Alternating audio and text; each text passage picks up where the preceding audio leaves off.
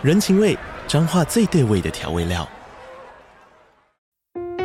人，你在这端，我在那端，各自忙碌又相互牵挂。情，街角的吵杂声传递温暖与思念。味，是从每一个转角飘出的乡愁。这里是彰化县政府 Podcast 节目《彰化早咖》，我是主持人内克。从彰化大小事各具特色到旅游攻略，透过轻松有趣的访谈，带着大家走进最在地的早咖。准备好了吗？彰化的故事，我们说给你听。以上为彰化县政府广告。Hello，欢迎再次收听《建筑家 Podcast》，我是博翔。今天的节目呢，有两位非常特别的来宾。那其中一位，我相信很多听众，如果是早期听众的话，应该都非常的熟悉他。然后也已经在我们节目中消失很久了。所以，如果你是一些新的听众的话，可能不认识他，那我就大概快速介绍一下，他是我在早期这个节目一开始开播的时候很重要的伙伴。让我们来掌声欢迎妞。嘿，大家好，不知道暌违多少年。暌违大概快两年了吧，就是消，这因为疫情的关系，就两年就没有回来台湾的牛，再次出现在我们节目之中。那相信如果很多听众知道牛他在从事什么样的的一种志趣的话，应该就可以偷偷的猜到说这期节目的来宾是什么样的取向。因为牛呢，他其实在。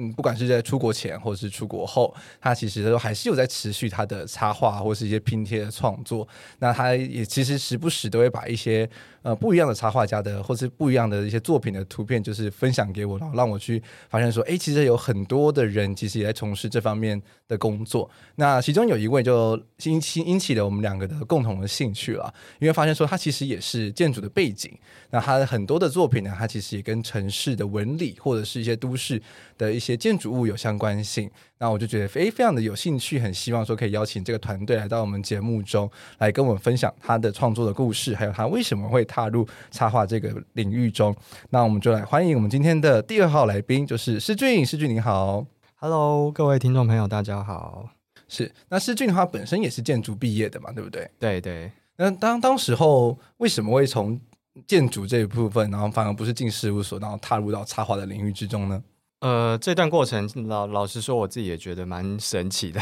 我简单介绍一下我自己，嗯、我自己本身是成大建筑系毕业，然后呃毕业之后呢，就是直接读学校的研究所，然后念的是建筑史与理论这样子。那为什么会选这条路？其实就是会觉得说，在大学受建筑教育的过程中。好像我们对于台湾本土的城市跟建筑，当然我们都有建筑史的课，可是你就会觉得好像对于本土的建筑文化好像不是那么的呃熟悉，所以我建筑所选择念建筑史也是这个原因。我想说趁这个机会好好的了解一下我们自身的环境是什么样。结果就这样呃阴错阳差，就是做完这件事情之后，诶，就转到呃创作这个领域，然后一直到后来成立在地偏好工作室这样子。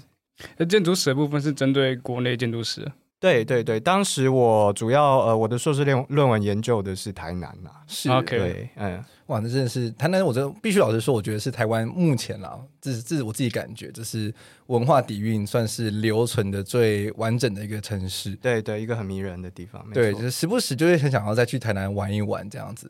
对，那其实刚刚思俊也是自己把他们的工作室名称给就是介绍出来了。那当然就是还是不免俗的，还是要跟大家稍微介绍一下在地偏好这个工作室大概会是进行什么样的工作。OK，这个工作是呃，在地偏好，我们是在二零一八年成立，是由我跟我太太雅筑一一起成立哦。那当初成立的契机，其实就是因为我们本身都喜欢画画。那画的话，当然因为我我跟我太太都是建筑背景，所以我们画的都跟都市、跟建筑、跟街道，或是跟速写有一些关系这样子。那我们希望说，呃，透过创作这件事情，呃，我我我不觉得说，呃，一定得进到事务所才能做所谓的建筑设计或者是空间设计。反而我们呃，我觉得二 D 的世界也蛮迷人的，所以我们就决定成立这间工作室。嗯、那加上我自己本身对于台湾的建筑史或者是对建筑理论有相当程度的兴趣，所以我觉得说，诶，那何不如我们把我们所掌握到的这个关于台湾建筑的一些历史或者是知识，透过比较轻松一点的方式，比如说画画啦，以及后来我们工作室接的各种业务。呃画地图啦，或是甚至策展出版这些层面，嗯、然后把我们所知道一些好玩的事情跟大家分享，这样子。是因为我发现，就是建筑人踏到创作领域的时候的起点啊，就是他们创作的面向还蛮类似的。因为就像你刚刚提到的说，你可能就是一些建筑的像二 D 方面的呈现嘛，或是一些地图。那就让我想到说，牛其实他在早期创作的时候，其实也有针对这部分有很多的发展。我我觉得像我最一开始念建筑是念大安高工嘛，对。那那个时候很多人进来，为什么要念建筑科？那个时候是科，就是因为大家喜欢画画。但很同时也可能是因为建筑科的训练，所以让大家很多把这个画画的热情给消磨掉。但但不过，反而在大学的时候，可能就会很多人起死回生，或是找到另外一种抒发的方式。像你刚刚讲的比较亲近自然的方式，讲一些比较困难的语言，还有地图的部分嘛。对对对，嗯哼，是因为我觉得就是我们可能大家都会练习一些那种叫做呃透视图啊。我不确定现在的现在的新学新兴学子们还有没有在练手绘了。至少说我们那个 那我们这个时代在大一的训练的时候，就是手绘是很必要的一个门课。嗯哼，不管是画手绘的平面图，或是立面图，然后甚至到整个透视，然后甚至到整个区域的这些，那叫什么 isometric。人角透视的这种大尺度的呈现图面的时候，其实我们都会去练习，甚至还会有一些像是基础的素描课等等的。所以就借有这样的训练的底子下，其实就累积出了一些绘画的功力在。那当然说会不会把这一块就是持续的发展，然后去深入，那就是可能就每个人自己兴趣取向上就不一样的。诶，这让我觉得很很很有意思，就是我因为我今天刚好有一位听众，他是大一的新生，然后他就问了我一个问题，他就是说。他们寒假到，他想要练习手绘，然后他是想问说，那建不建议说去描很多这种，就外面可能工程的看到的是那种样品屋的平面图，这样会不会对对于他的这种手绘的功力会不会有进步？呃，如果是描图的话，当然描图，我想，呃，如果是过去大家这个听众是受过建筑教育训练的，描图，我想大家应该一定都做过这样子的练习。那呃，我必须说，描图当然是一个好的好的练习方式了。不过既然都要描了，我我还是建议描一些比较经典的，对，对啊，描个科比意的，描个莱特的，对啊，我觉得不见得要描样品屋。像我自己啦，嗯、我自己呃，虽然没有到真的一栋一栋描图的程度，可是我大学。我记得我买一本科比一的全住宅，现在还有在卖，就是那个蓝白封面的的一本书，那个是安藤忠雄研究室他们做的一本一本一本书，然后里面就是满满的一百多栋科比一的小住宅，然后每个平面都画出来，然后还有模型。对，那那本书我印象中我是蛮认真的看的，就是看完就觉得哇，真的功力大增。这个不敢说，但是就觉得哇，这个平面真的是厉害。如果你仔细去看的话，那当然我想描图。一样啦，就是甚至你可以看得更深入。嗯，是我自己也觉得描图是一个很好的训练，然后甚至像是我记得我之前大一的时候，就是我们学校当然也会有一些暑假作业嘛，然后我们当然会是做一些速写方面的练习，就是可能说老师就会说，那大家就去出去走走，然后就是去一些城市的街景去做速写，然后素描等等的，不然他也不会限制说你的媒材是什么，就是你想要水彩啊，你想要就是铅笔啊，或是原子笔都可以。那当时候就有听说，像是东海大学他们的方式就，我自己觉得还蛮极端的啦，就是他们就是一个人就是每一每人一卷的那种草图纸，然后要去描，详细名字我有点忘记了，对，反正他就是某一本书，然后你要去要把整个就是。原封不动每一页给描下来。有这个我有听说过，好像听说还要建那个体育场的场地，对对对对，然后把大家要整个摊开 这样子。应该大家都有看过那张照片，很会很会搞这这套。对，这可能问我太太，她她是东海的。哦，我想说，这个这个应该画完之后，就是那但那个暑假应该晚上都会做噩梦吧？就是想说，哇，还有好多页没画完，所以难怪大家后来不想画图了。没有啦，不不知道。难怪大家去画那个样品屋了，比较简单吧？呃呃呃呃，是啊是。是啊，所以我觉得就是从建筑的领域要踏入到插画，其实我觉得相对起来大家都有底蕴在，然后所以会算是比较好的一个敲门砖吧。但是要如何从这是这么大的一个插画的的领域中找到自己的定位，我觉得这是还是蛮。重要的一件事情的，那我有点好奇，就是在地偏好在就是呃前面工作室初期的时候，有没有经过一个这样子的过程？我们成立这间工作室，其实早期，因为我我在大概呃一八年一九年的时候，大概三四年前我，我呃写了一本书，叫做《台北建筑观察》。那这本书其实是以街道的。就是台北常见的这种街道公寓、街道建筑为一个观察的对象。那当时我用的方式是一种比较画立面图的方式，但它不是纯然这种建筑图学的这种平面的立面，我还是会加一点点立体的透视进去。那会这样做的原因也是希望让一般民众，就是一般读者看得更有感。因为呃，我想大家知道，这个完全这个平的这个立面图，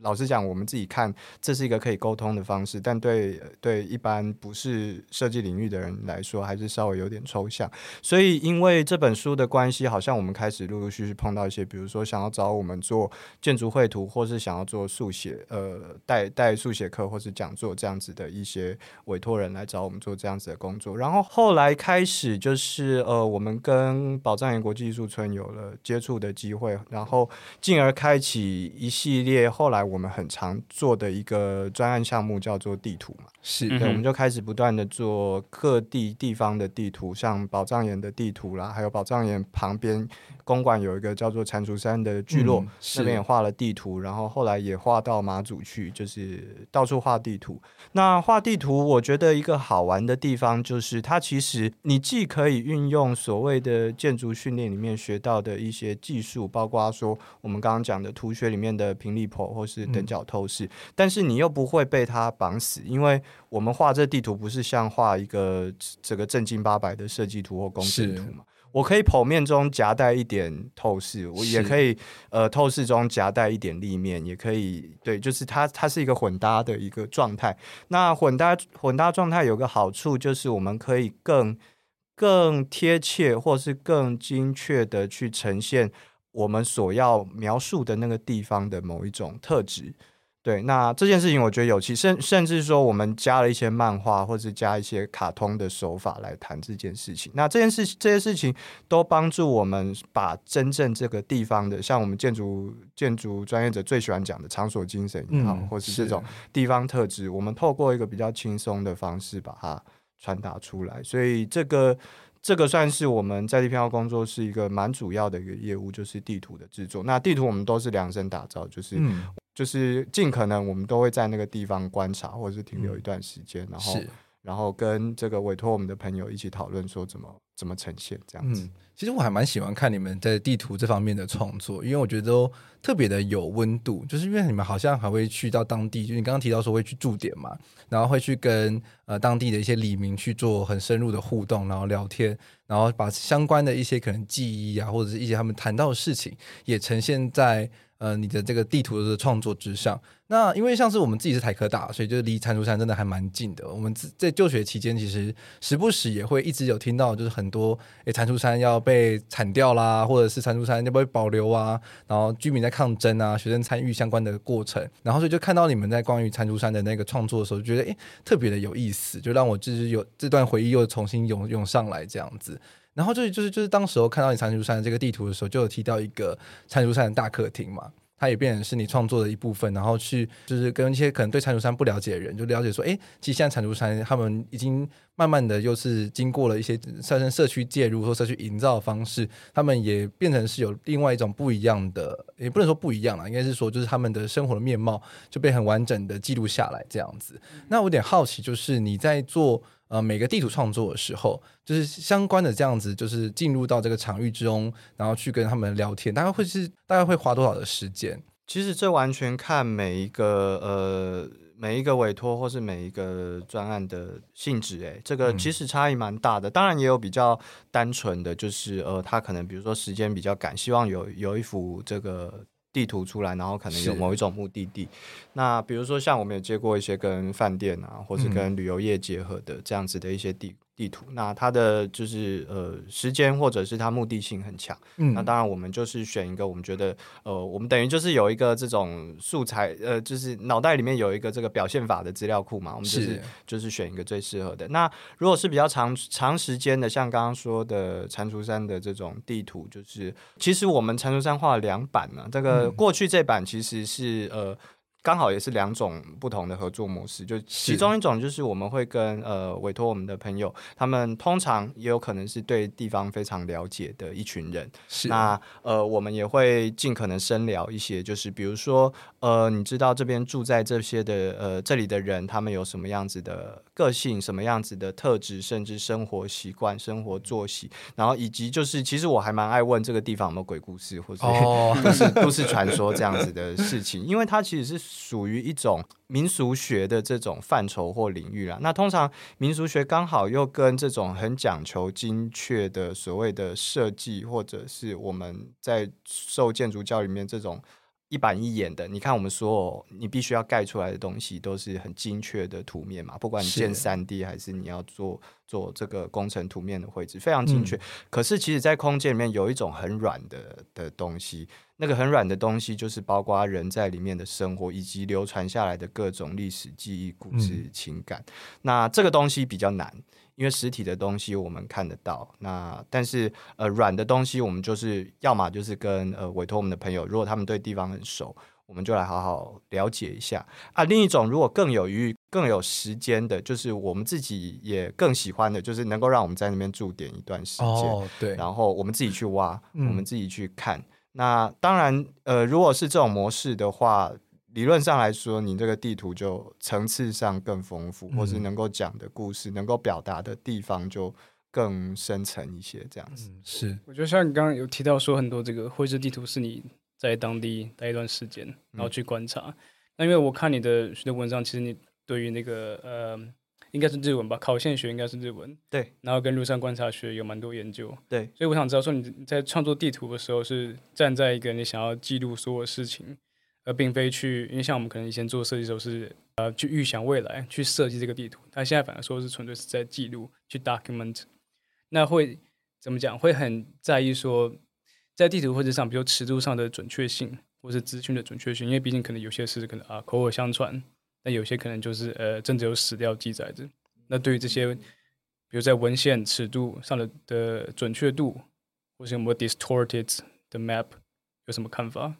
呃，其实准确度这件事情，呃，我我在我们的脸书或是我们的网志上，刚好其实呃最近才更新一些文章，有一篇就是专门在谈地图、手绘地图这件事情。那我会这么说啦，就是呃，我们现在的以我们现在的科技的技术。呃，你要做出一个相对准确，或者是说这个很地理位置都还算蛮精确的地图，已经算算算容易了啦。就像我们手边手机里面都有的 Google Map，或是各种车上啦、飞机上的导航地图，有所谓 GPS 去定位的各种地图。我们是有能力把一个地景，就是做一个相对客观的的一个记录或者是呈现。那既然有这个东西，我在文章里面就提到了。那我，呃，这个我们如果还要做这种创作型的手绘型的地图，我们似乎就。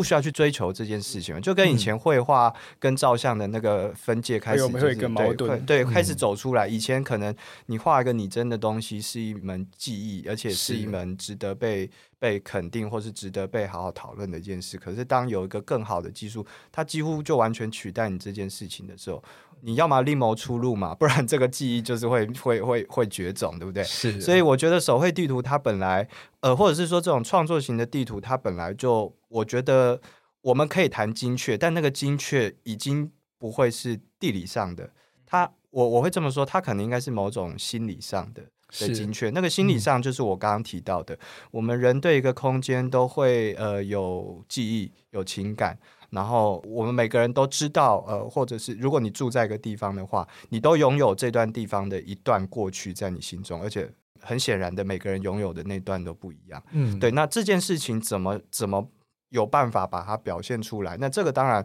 这个就是一种很主观的的认定方式。对。可是我说的精确，就是说，呃，当我们。对于这个地方，对这里，尤其是地方，就是跟人有关嘛。对这里的人了解越多，我们就越能够把那个很幽微的、很隐晦的这种东西抓出来，表现在纸上。对，所以我我我大概会用这个方式来看待地图。是是是，对，因为像 Google 这样很准确，或是 OpenStreetMap 这种很准确的工具出来之后，我觉得事实上，比如说大家在以刚刚的参出山聚落去讲的话，你去体验这个聚落，基本上就是 Google 告诉你怎么走，你就怎么走，嗯那就变成说可能会有一条既定路线，比如说很商业或是怎么样。是，但为了要创作手绘地图，你反而要可能就直接不使用 Google Map，或者是很呃迷航的方式，让自己迷路去了解。因为像是我刚刚提到蟾蟾蜍山那个地图，让我很印象深刻，是因为它其实它记录下来很多我对蟾蜍山不了解的地方。呃，像刚刚提到鬼故事嘛，这是一个，然后另外一个是蟾蜍山之前有狮子、有狮子跟孔雀。就是他那边其实曾经是一个类似像是动物园一样的地方，因为这是他们自己有人在那边自宅里面就养了这里这这些这些物种，然后就是哎，他们反而附近的的国小会来这边就是参观，就很像是去逛动物园这样的感觉。所以有很多这类型的东西被记录下来的时候，其实我觉得是很迷人的。另外，我想问就是说，那因为这边这边是手绘地图嘛，而且其中参与到了非常多是不是属于共同记忆或者是当地居民的记忆？那在哎，我没有特别注意看你有没有一些呃民众的 workshop。我想针对这个 participatory 公民的参与性，或者说居民参与性，在绘制地图上面的这个参与性，你有什么一些看法？呃，我我觉得对这这件事情蛮好玩的。我会觉得它刚好是呃我们在如何谈论地方或表现地方的三个进程啦。进就进步的进，就是三个进程。那我觉得可以用一点零、二点零、三点零来说。那一点零的话，当然这个是以我们现在大家在谈地方或是呃历史最常用的方式，就所谓的专家学者，比如说建筑学者、建筑学家，或是刚刚我们提到的类似考现学家也好，或者是民俗学家、历史学家，他们。在一种专业的学术领域里面，透过各种方式，当然也包括田野，包括纸上研究，包括呃卫星的的调查也好，鸟瞰的呃空拍也好，各种方式，然后你对于那个地方有一个梳理，有一个整理，然后提出了生产出一段论述，这是一种。第二种就是像我们这种，我们不断的去采集很多很多的资料。那这个资料跟所谓的这个呃研究者而言，会有一个很密切，然后我我也可以称之为一个有点神秘的互动了，就是你好像你仿佛自己也也变成那个地方的一部分，但其实你又不是，就是你在一个所谓的旁旁观者跟一个深陷其中的人，就是那个角色会有点混淆，有点模糊。那在这个过程中，我们会产出一些东西，我们一样可以透过这种方式去。去讨论一个地方。那我我自己觉得，我们目前比较多的创作是大概介于偏二点零啦，一点零，然后但是偏二点零这个方面。那三点零就是刚刚讲的，比较像是所谓公民参与，就是由呃这个地方民众他们，我们可能比如说设计一个工作坊，或是设计一套机制。但是这个所谓的地方书写，或是地方故事、地方历史，是基本上都是由居民他们来。来建构出来的，对，那这个东西其实老实讲也是我们的一个理想，就我们会觉得说，像现在呃，已已经也有很多专有名词，像所谓大众史学，或者是各种专业知识的大众化，就是希望透过我们明明每个人都在某个语境、某个情境里面，可是为什么？呃，这个话语权都在专家学者身上，这件事情有点怪嘛，对。但是这个当然现实上是这样，那他这这样运作也有他的他他的他的用意在，对。但是呃，这个三点零的方法就是我们目前是透过一些工作坊的方式，像刚刚说的地图工作坊，呃，我们试着讲一些故事做一个开场，但是我们希望这张地图可以是由居民画去去实际把它画出来，嗯、那个东西我会觉得就是。我刚刚说的，它是一种精确，而且它是一种最最真实的东西。是是是，对对，好像那层那个有一个那个迷雾就去掉了的的那种。因为基基本上，我对我对于尤其是绘制地图这个动，这个是个动词，绘制绘制地图上是非常痴迷的。那因为我本身是住民生社区，那我在我在德国的时候，其实也接触过很多就是 mapping 的 workshop。比如说，我们今天就哎在桌上放一张可能有大概架构的图纸。那我们可能就哎四五个同学来自不同地方，我们来分享说，哎你在柏林看到了什么？你喜欢哪里或者怎么？反正就各种主题可以去做。那我觉得这个怎么讲？这个这个工作坊的一个模式就变成说，哎我在第一阶段就是请居民，必必须是要在呃社区生活过的居民，然后我们把所有线索都拟出来。但当然可能有一个主题啊，说什么？哎比如说呃我们之前有参与过一个主题是哪里有呃动物们？因为我们讨论是 cohabitation 如何共栖。那每个人就说：“哎，我真的也看过兔子，那也看过狐狸。玻璃可能不是变色，变色器没有这个，变色器看不到。我讲的不是，那应该会直接上新闻。对，对，变变色器可能会有，可能会狗洞啦。对对，会有一些都是宠物啦，都是宠物。对对，反正就是居民来做第一步的这个草稿创作。那当然，就比如说在有在地编号，里面这种就是比较呃专业性的，再把它转译成最后的一个成品。对，你们有这样子的操作模式过吗？目前这个专案上，嗯、呃。大概没有你讲的这么呃明确或绝对，但是呃就是的确有类似的方式啦。因为有时候就像我刚刚说的，就是分界点那个分野其实蛮难、嗯、蛮难抓的。尤其像是居民告诉你的东西，我记得刚刚提到一个点，就是你不见得确定他讲的到底是真的还是假的，是对的还是错的，还是他记忆跟现实有没有出入。可是这件事情其实呃我。老实说，我也想过想过蛮久了，但是我觉得说，嗯、呃，其实我们我们所知的过去，或是我们所所这个人类写出来历史啊，不就是这样？很多东西很显然的，它可能也是错的，是啊，可是它就一直被留下来，被记下来。比如说，我前阵子才看一本这个民俗学的书，他就是那个那个作者是个民俗学家，他就说那个冲绳那边有一个有一个这个舞女，然后那个有一个习俗就是什么这个他们。这个神社里面有三个香炉，对，然后那个舞女就说：“哦，自古以来都是两个，但是，是但是明明这个这个研究者他那在那年过去看就是三个哦，然后追根究底才发现说那个舞女她有他们有一套这个规矩，反正总而言之就是说这个香炉从有从二个变过三个，可是，在他们的习俗里面，他们就是认为那三个就是永久的。”所以你说这个是是就是跟现实就不符合啊？那我举这个例子就是说，其实我们所知道的过去本来就是各种错误，或者是误误读，或者是拼凑。所以，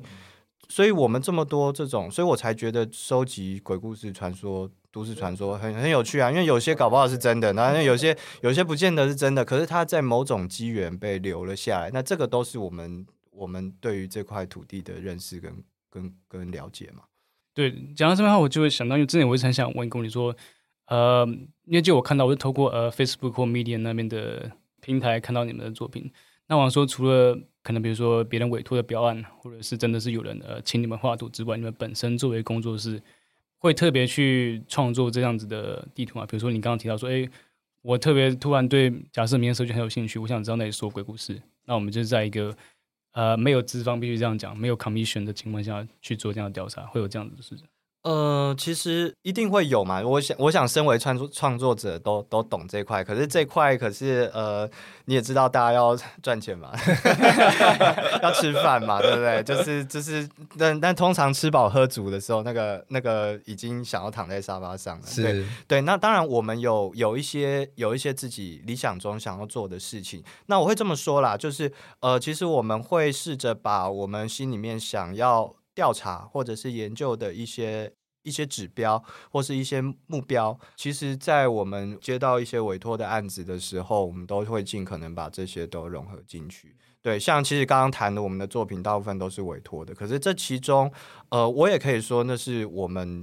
就是内心的确就很想做的事情。那当然，呃，你想做一百趴，但是呃，委托当然，呃，我们都知道嘛，就是会有一些限制，或是有一些需要妥协调整的地方。但这个我觉得无所谓。我们本来这个如果是说受设计训练，不是就这样子的嘛？嗯，就是你你一定是会跟现实有一些对接，然后有一些需要调整的地方。是啊，是啊，其实就是跟一个建筑案子也一样嘛，就是业主他一定会有他的期待，那我们建筑师如何去介入，然后去在他的期待之中，然后有会有投入，也埋入我们的想法，这样子，然后让大家，然后两两者中去取到一个就是平衡点，也是很重要的事情。除非你盖自宅嘛，对啊。其实自宅还是限制很多啊。首先，你可能要有有钱的老老爸嘛，或是你本身真的对这个要是非常自己的财富自由。哎，但是我听说很多建筑师其实盖自宅不会自己画，哎，你说叫你画吗？就是叫叫可能那就是比较可能比较熟识的，或者是就是朋友来去做这个案子，因为就自己当业主跟别人当业主的时候，那个心态不得不说还是会有落差。对，但这扯扯这扯扯远了。我不知道，我还我还没到那个人生阶段，完全无法想象，不好意思。好，回到地图上，其实我自己也很喜欢地图，因为会会说到地图，其实会让我就跟旅游有产生联想。因为其实大家对于旅游想象可能都是要走去国外的旅游，但其实，在台湾这片土地上，其实你也可以有很多不同的小旅行的发生。那我觉得 Google Map 其实虽然说很好用，就是你去某每个点都很方便，但某种程度上，对我自己的旅游旅游体验来说，它变成是很 A 到 B 点，就是我就只是想去那边，然后少了很多在沿途上一些迷路啊，或者是探寻的过程。所以，像我自己有时候在旅行的时候，或者是我真的很想放空的时候，我就不会开 Google Map，我就会可能我在前一天会做很好一些功课，甚至说我可能会去当地去找当地的地图。然后我去先研究它的地图，之后我就靠那张地图去展开我的旅行。然后它它可能不会有太多的终点，然后我只是说，诶，我可能今天想探寻的是这一区，或者是我明天想探寻是另外一区，或者是说，诶，这一区里面有某个点，我可能今天一定要去到等等的。我觉得就是借由这样子游走的过程之中，其实你反而可以发现很多你之前没有发现过的事情。我觉得这也是地图很迷人的地方。我我之前我在呃柏林上大学的时候就有上过课，有点像。他要求你做这样的一个 exercise，嗯，他要他没有说要关掉手机，但是他建议建议你就是不要按照 Google Map 或是已知的纹理去走。那他我觉得他是用法文叫 rendezvous 来形容，嗯、就是一个 rendezvous，嘿，就 能能感觉到吗？好像不行，反正就是一个你看到哎这条路好像挺有意思的，我就拐进去。那边那条路也蛮有意思的，我拐进去。但同时重点是你要把这一系列的记录下来，嗯，那就变成。这个记录模式就变成说，呃，我在前面转了左弯，然后右弯，我走了五十步，或是我看到一家店，然后转弯，它就不是说什么前方六百公尺处左转，那就是不会是这么精确的方式。嗯、靠左行，我很久没开车了，我根本就忘记那个导航会讲什么东西。岔路处维持左左维持左侧车道。算了算了，对。你提到这个，其实突然间想起我们我们两个大一的时候，其实有一门课。它就叫做建筑体验吗？还是建筑什么？就是问我吗？反正就是那门我们都有上，我们那是大，那是我们我们的大一的必修。站在你的后面，很生气。听听起来确实是大一的那种基础课，对对对。然后，anyway，就是那堂课里面呢，老师他的出的作业就是我们当时候觉得很荒谬。他就是说我们要去发现什么是好，什么是美，什么是不好，什么是不美。然后他会先在我们自己。学校周边就可能公馆或者台大，然后之后再拓展到远一点，我们到中山区或者到其他的区域去，然后去做这样子的练习。但我觉得，就是既有这样子的练习的时候，其实可以发现很多。就是现在回想起来，会觉得说那个练习其实很有意思。当下其实觉得，就是我们大家都会觉得说啊，这门课好废啊，什么之类的，就是完全不知道在干嘛这样子。然后甚至就是做报告的时候，都想说哦，到底要怎么做啊？什么是好？什么是美？其实我觉得这个议题到现在都还是持续，就是在工作中或是在人生中不停的面对到的事情，对啊。然后所以所以，所以在在做地图的记录的时候，会不会也会有这样这个层面的思考，就是说，诶，这个东西好像画起来不太美，就不想放进去，或者这东西好像可能因为像有些民俗上的东西，可能比如说台湾有一些比较传统的民俗，可能记录下来不是很好。或者是说，就是可能会比较残忍一点点，好像不适合在地图上的出现。那会不会就会因为这样子的原因，就把它给就是在地图上隐蔽掉？呃，我对，因为刚刚刚刚其实我脑袋闪过好几个关键字哦，因为刚刚讲到呃迷路，也讲到这个呃美丑这样子的问题。我我我想我用一个呃我的想法来回答，就是。呃，我想每个人对于这个现在所处的世世界都会有一些感觉，或是甚至说有一些不满啊。我讲我不满的一个点，是我不满的一个点，就是我觉得现在的世界就是呃，有一点太精确了。太规则化了，会这样讲，就是我觉得用历史层面讲比较好懂，就是呃，讲整个世界史或是讲西方史好了。大概十八世纪，我们大概知道就是启蒙时代，工业工业革命嘛，大概就那个时代。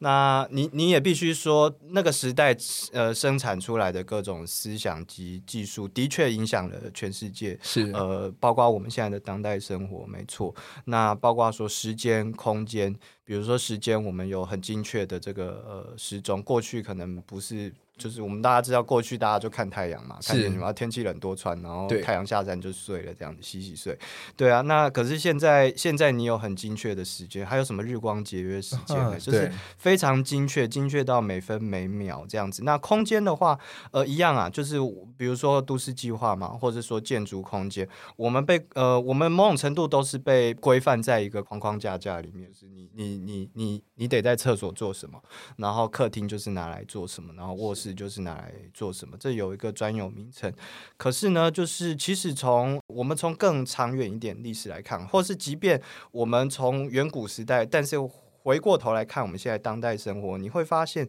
很多事情其实没有一个规则。就是我觉得这是一个我们在做呃，我在做这个建筑史的一些我自己的观察，或者是呃资料整理的时候，呃得到的一个一个结论，或是我自己一个小小的反省啊，就是我们好像不断的在设定一些秩序，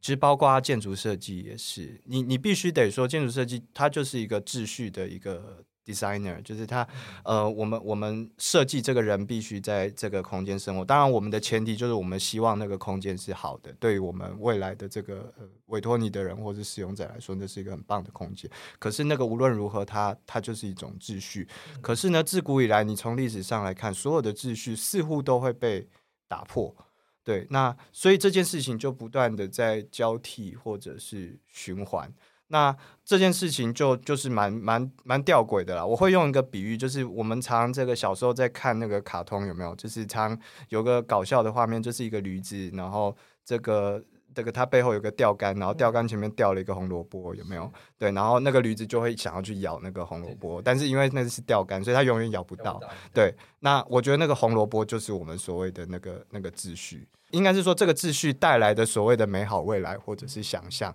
可然后我们。一直不断的想要去去做这件事情，可是就一直做不到。可是人类历史还是往前进的，对，大概就是这种状态。讲有点远啦，只是我会觉得说，呃，我们自己不管刚刚讲的地图还是美美丑，我反而都比较关注那个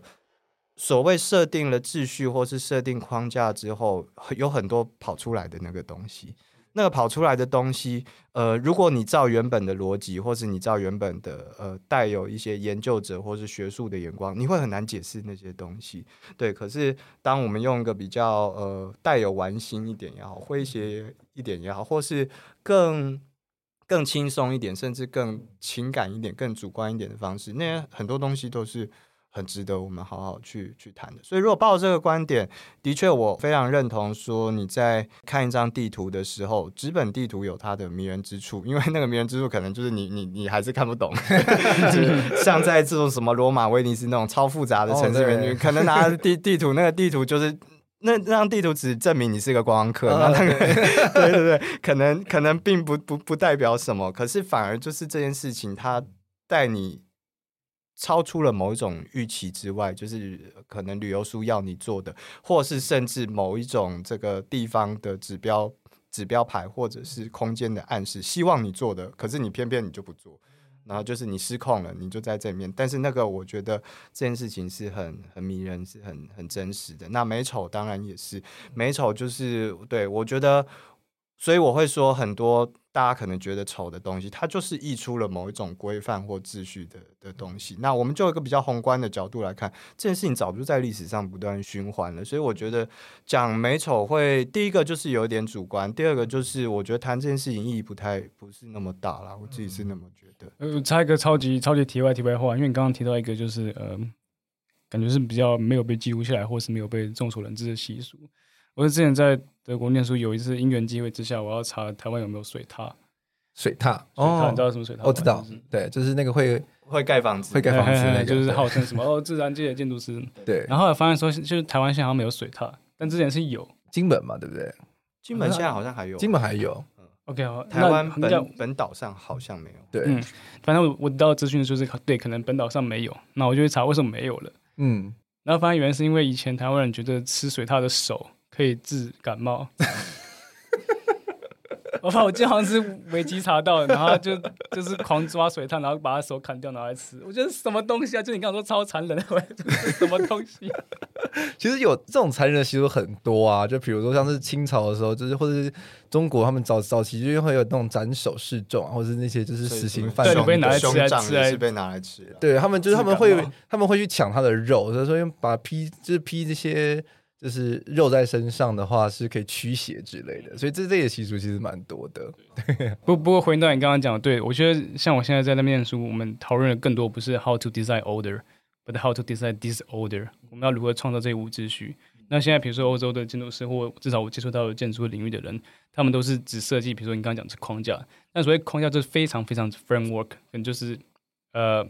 因为难举实，一般就可能是假设你画地的话，就他只是画了一个圆圈，就这样。是，但他希望你想象如何画出这个圆圈，然后或者是把强东西纳进来。嗯、那事实上，我也觉得现在随着我个人的一些呃学业上的发展或者什么，我个人也很非常喜爱这些叫做 spontaneity，就是所谓的自发性。嗯，那这自发性尤其有些他是非呃专业领域者，不论建筑或者什么任何领域都可以，你可以是呃。就是一般人，我把它怎么样？一般常民，但你如何介入城市或空间的设计，它就是所谓的 spontaneity。OK，比如说像我，可能我爸会喜欢呃盖一些违建 但对我，我觉得我觉得这个非常浪漫。嗯，因为他他并不是建筑专业者，但他以他的方式，用他的需求去介入这个空间的设计。是。所以我觉得，其实从很多外国人来看台湾的角度上来说，他们会说：“哎，台湾是一个很有人情味的地方，或者人人情味城市。”我觉得某种程度上也是展现在就是那些长明的文化中，就是街景的文化，就是我们会很多。从建筑物外伸出去的一些呃，可能摊贩区啦，或者是各式各样的一些遮阳棚啦，那些外推的阳台啊等等的，所以就是这些长明性的东西被展现出来的时候，所以这确实也像是你刚刚说的，就是我们去争论这东西到底美或丑，其实没有什么意义，因为那就是一个一个是城市演进，然后大家所需求产生出来的东西，它就变成是我们 DNA 的一部分。对啊，所以我觉得这也是很有趣的地方。所以就是你可以就回归到你刚刚提到的，就是在你有创作一本《台北的建筑观察》这本书里面，或许就可以找到，就是我们自己一些我们可能一直在讨论的这些到底台湾建筑是什么的这些这些事情了。对，因为我我自己觉得我们建筑界，尤其是去年二零二二年的建筑奖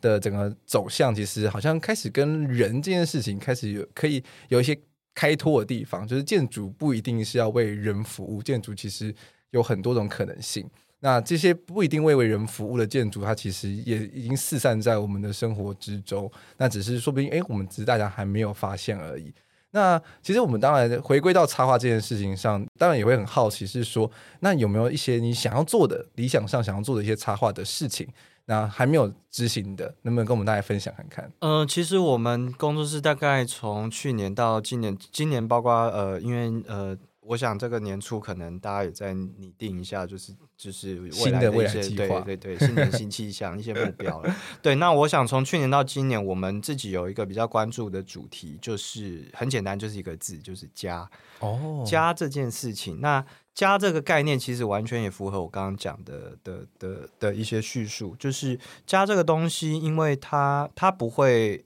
单单只有一个建筑物，虽然我们自我我我们自己也是这个建筑专业者、空间专业者嘛，可是你你必须认知到，家其实它就是一栋房子，要么它是新的，可能刚刚这个完工落成，或者是它是旧的，就是因为建筑可能二手、三手、四手都很正常。那家就是必须要在人进到那个空间里面，家才会成立，而且那个成立可能似乎还得有一段时间。我们我想大家一定都有经验，你要么你大学搬到宿舍，或者是你现在呃搬到一个出租处，那个那个你所谓的你这个家的感觉要要成型，恐怕也要一点时间吧，可能至少几天、一个礼拜，甚至好几个月，它才会真成。真正长出那个家的样子，所以我比较好奇的是这件事情，就是我们要怎么去研究，或是怎么去谈论，甚至怎么透过创作去重现家这个概念。因为我觉得家，当然你呃，台湾人有有我我觉得啦，台湾因为它的地域性跟民族文化，一定有某一种家的，也许有某一种共通性，或是有某一种我们可以谈论的，就是你你可以很。讲出来就知道说哦，台湾人的家对，的确就是有这种特质的这件事情。我们希望可以透过我们正在进行的一些专专案，或者是我们正在做的一些计划，呃，能够找到能够找到我刚刚讲的这个这个东西。对我，我觉得这个部分刚好我有读到一个相关的文章，就是你刚刚提到说，比如说呃，一个学生到外地去念书，那如何在从呃可能大一大二的时候把宿舍。那慢慢大三、大四都变成是啊，这也是一个第二个家。这个过程在欧洲那边叫做 homemaking。OK，就是他们的重点就是放在到底呃 house 跟 home 的差别在哪里？什么是？因为可能哎，中文有 house 的翻译，可是房子我不知道。呃，其实它中文上翻起来都一样了。对，嗯。但但我们知道家是什么，所以这个 homemaking 就是如何把空间变成家，这是一个一个一个过程。嗯。那文章中提到，刚好稍微分享一下，文章中提到可能比如说呃。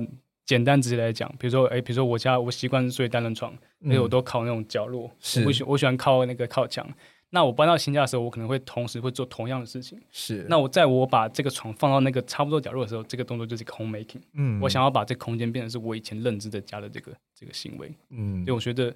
嗯，我到时候再可能分享一些文章给你，我觉得应该蛮有意思的。没问题，没问题。嗯，对对对，这个话题其实可以聊很多集。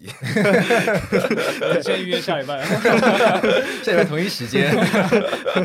对对对，就对啊，就是家的这个议题，因为我觉得就是刚刚其实有讲的这个，这个我觉得就是一个空间营造的过程，而且这个空间营造的过程，它是基本上建筑师或设计师并不会参与到的，因为、嗯、呃，不是说建筑师的角色不重要，但是就是说建筑师他是某一个阶。段在这个建筑的生命周期中，或者在某一个人的家的历史，或是生命周期中，是某一个部分，而且是比较前端的部分。嗯，可是问题是，空间它是一直存在，而且持续的。那当然，呃，很显然的啦，就是从我自己自身过去所受的教育，还有就是我自己呃兴趣使然，我发现后端这个的确不是很多人在在谈。对，我们总是谈论这个，嗯，不管是杂志也好，或是很多。呃，这个建筑的评论也好，大家都在谈论新房子，是是，可是很少人讨论，比如说五年后、十年后，甚至五十年后的这个房子，呃，它是什么样子的状态？它也许真的已经跟当初杂志上拍的完全不一样了。嗯、可是我觉得，呃，某种程度，其实我们也不需要去回避说使用者去改变这个空间，因为我觉得使用者愿意改变，代表他很珍惜这个地方，是，是他希望这个地方能够继续为他所用，而且那个就是他的家。所以我觉得这。件事情反而很真实，而且应该好好去谈。那如果回过头来换，就是看这个，如果就是要跟建筑专专业者怎么这这个，就是这个改变的过程，之于建筑专业者而言，我觉得我们如果去记录那个改变过程，某种程度也可以反馈回当时的这个设计者，或者是这个一般的这个设计者，我们可以知道说，一个空间就是呃，当人真正进去之后。呃，我我相信，即便你设计再多可能可辨识的，或是像刚刚牛讲的，也许是一些框架的，我觉得至至少啦，至少我觉得就是像我自己在学读一些历史读到的，你设计那个框架，最终那个框架有可能还是会被会会被突破，对，但突破那件事情，我觉得这个很健康，很正常，健康，对，用个心理健康的状态 来看待这件事情。对对对，我觉得这一段应该要剪下来，然后然后播给那个各城市都发局听，嗯、因为各城市城，因为虽然现在推了很多社会住宅的案子嘛，对，他们可是他们的管理的人，他们都会很怕，就是他们就是使用者去改变这种建筑物，但是你不改变，要如何去培养出你们整个社区的精神？纵纵使有很多新创户去介入，他们也还是会某种程度上呢，必须要去改变这些空间，就一定不可能是说就是完完全全就是一百趴说，哎。第一年住进去，然后第六年离开的时候，都还是同样的的面貌。对，因为如果是这样子的话，那那那个社区它就只是一个房子而已，它并不是大家的家。退租请恢复原状。哦，对啊，这其实这是就其实我觉得这是我相信很多搬家过的人都会有相相同的感触啦。就是你好不容易在这个空间中培养出了一个，就是你属于你自己的气气氛、自己的一个习惯的一个空间的氛围，那一瞬间搬家的时候又要归零的时候。我觉得那个抽离感，其实我觉得对很多人来说，其实应该也都是很痛的。对，然后就把那个墙上的洞用补土补起来，然后再刷油漆。那不一样。是。那回到插画这个部分来说的话，我觉得其实对于现在很多的呃新兴学者来说，他其实很多人都常常尝试一些跳脱自己舒适圈，就是建筑这方面的事情。那但是又有一个说法是说，当你的兴趣变成是你工作的时候，就会是一个很可怕、很很痛苦的事。对，所以就是很多人会很怕把兴趣变成工作了。那在节目最后，就想问问思俊，就是当你的这些插画、这些兴趣变成你工作的时候，它怎么样改变你的生活？还是说你的生活跟工作就其实就是已经完全粘在一起了？哦，老实讲，我是切的很开的，是切很开。就是、呃，我我工作是工作，但是生活是呃休息是休息。那我我想这个其实每个人状态不一样，因为像我太太就是她，她就是会混混在一起的，她就是觉得坐在那张那个桌子上就是工作魂，工作魂上身这样子。但我我的话，我就是我会切很干净，就是我到这个时间点，我就会做其他跟工作完全没有关的的事情。那会这么做，其实我觉得，呃，某种程度来说啦，因为我们的工作或者是在地偏好在做的事情，它就是一直在观察人跟空间跟生活这三者之间的关系。那呃，老实讲，我自己在大学的时候我就认识到一件事情，既然呃，我们所谓的呃建筑专业者或空间专业者，其实你也是在处理人跟空间跟生活的问题嘛。那如果是这样，你也必须得。很很懂生活，或者是是是很很会生活，这样才健康。对对对对对，我们对我们今天主题是健康的健康的心态。对对，就是你你你得你得知道什么是是生活。那当然每个人每个人的方式不一样，因为有的人可能很外很爱往外跑啊，有的人可能是很宅。但是无论如何，你得经营自己的生活。你懂得生活，你才有办法去设计。人家的一个怎么样生活的一个空间，这是我觉得呃蛮重要的一件事情。所以我自己啦，虽然呃我我工作很乐在其中，我必须说就是我现在做的工作，还有就是很多呃朋友业主们委托我们的案子，我我很喜欢也很感激。不过呃我我还是会把工作跟我的生活区分区分开来。对，我觉得这件事情很重要，而且这也是一个就是呃逗点或休止符嘛，就是我们我必须要切换，所以像我们在跟很多在地团队聊天，这个或者是呃一些一些这个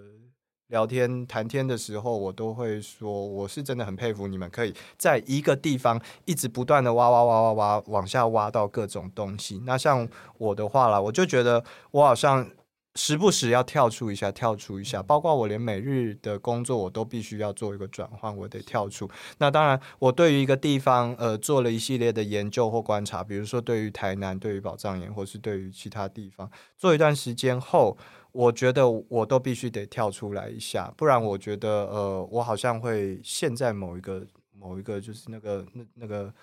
就是又有一些迷雾，又有一些障壁又来了。对对对，我好像要跳出一下再回来，你就会看到更多。所以我大概会这样子想。哦，蛮可以同理的，因为我自己虽然说做 podcast 也是我的算是我的副业了啦，就是一部分来说，但是我时不时也是会偷懒，就是想说啊，就是可能有一段时间很密集录完一阵子，那我就自己放假一个月吧。对对对对，心理健康、心理素质非常重要。对，就是我们要有健康的身身心，才有办法就是产出好的节目来给我们听众们听。好的，那今天节目非常谢谢思俊来到我们的节目中，其实分享了很多很特别的观点，就是不管是对于就是生活的体验也好，或者是在自己插画事业上一些发呃发展的心法也好，我觉得对于很多听众来说都会是很非常具有启发性的。那如果大家对于在地偏好的作品有兴趣的话，都可以在脸书的粉丝专页或者是 Instagram 上搜寻在地偏好，就可以看到他们完整的作品。那他是不是其实你们也？持续的有在做一些策展工作，所以或许大家也可以去网络上搜寻看看，就是它会有一些不同的地方做展出，那我觉得都非常的有意思。对，那今天呢也非常谢谢 Neil 来参加我们今天的讨论，也提供了很多很特别的、很特殊的观点，把自己从德国中学到的东西带回来，感觉会有下一集啊。对啊，那我们就拭目以待。好的，非常谢谢各位听众听到这边。那如果喜欢我们节目的话，都可以在 Apple Podcast 给我们五星评价。如果非常喜欢的节目的话，也非常欢迎大家抖内我们，让我们可以持续产出好的节目跟内容。那今天就先到这边喽，我们下次再见，拜拜，拜拜，Cheers。